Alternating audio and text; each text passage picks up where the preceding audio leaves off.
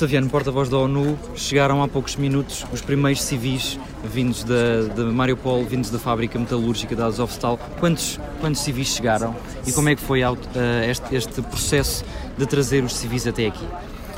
Hoje nós temos aqui 127 civis, 127 mulheres, crianças e idosos que conseguimos evacuar da, da planta da fábrica de Azovstal, mas também algumas que juntaram-se a nós durante é, o, o, a operação, mas não é, especificamente da planta, é, foi um processo árduo, foi um processo longo, é, complicado. Nós estamos, nós tivemos é, problemas durante todo o tempo, negociações a cada minuto, é, negociações que, que no final das contas chegamos a concluir com esse número de pessoas que chegaram aqui com a gente hoje. Esperamos que não seja o único.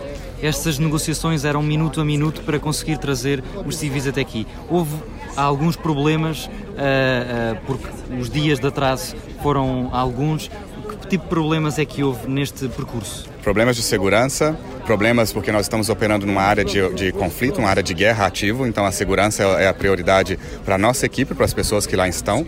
É, tivemos alguns, alguns incidentes, algum, é, é, alguns incidentes de segurança que tivemos que, que resolver ou, é, ou, ou, esperar ou, ou, ou é, é, conversar durante o tempo da operação, então isso, isso aconteceu. As distâncias, sabemos de todos os checkpoints que tem daqui lá, de lá para cá, todo esse processo contribuiu para que, para que não fosse uma operação tão curta no espaço de tempo, mas também não tão demorada. Fomos para lá na sexta-feira, mas chegamos no sábado de manhã e agora já estamos aqui. Que tipo de incidentes de segurança é que tiveram? Tiveram, uh, foram alvo de algum tiroteio, algum não bombardeamento perto do, das viaturas? Teve um bombardeamento bem perto, não tiroteio, mas como eu disse antes, é uma, é uma área de guerra, então cada, cada minuto, cada passo, a gente tem que estar seguro de que vai ser, que vai ser é, seguro para a gente, perdão, a, da redundância, para a gente conseguir fazer a operação. As equipas da ONU entraram dentro da fábrica da Azovstal, ficaram uns metros antes. Como é que aconteceu essa, essa, essa.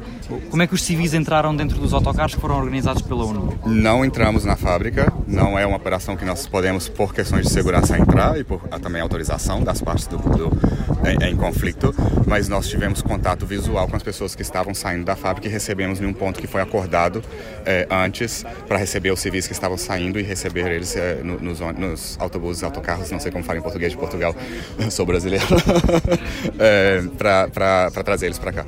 Quantas pessoas efetivamente a ONU retirou da fábrica e quantas é que recolheu ao longo do percurso, como nos explicou há pouco? Tá certo. 101 pessoas saíram da fábrica, mais de 100 pessoas nós conseguimos é, evacuar da fábrica. 69 delas vieram com a gente para cá, para Zaporizhia. As outras decidiram ficar em Maripol por vontade própria e outras 58 se juntaram a nós em Manhush, que é uma área bem perto da, de Maripol, então eles entraram no, no, no, no processo, no comboio, quando a gente estava passando por lá, e, e, eles estão aqui com a gente também.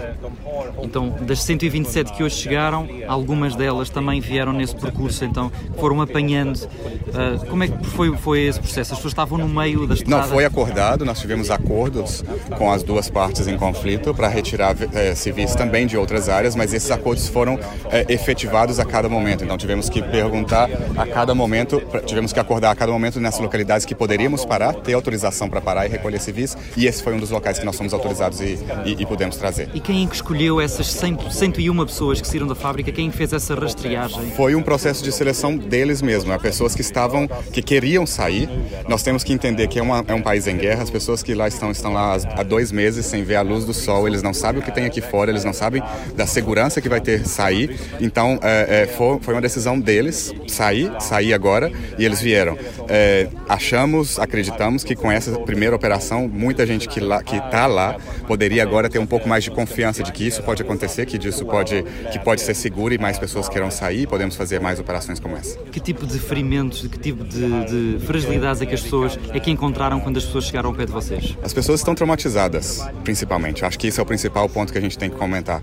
Então, é, estar dois meses naquela situação, sem um acesso adequado à, à água, a, a comida, a luz, a luz do dia, isso é um processo traumatizante. Tem, tem, tem crianças, né? Tem um, um bebê de seis meses que estava lá, que, que nunca tinha podido brincar no, no chão de maneira tranquila do lado de fora e agora vai poder fazer isso.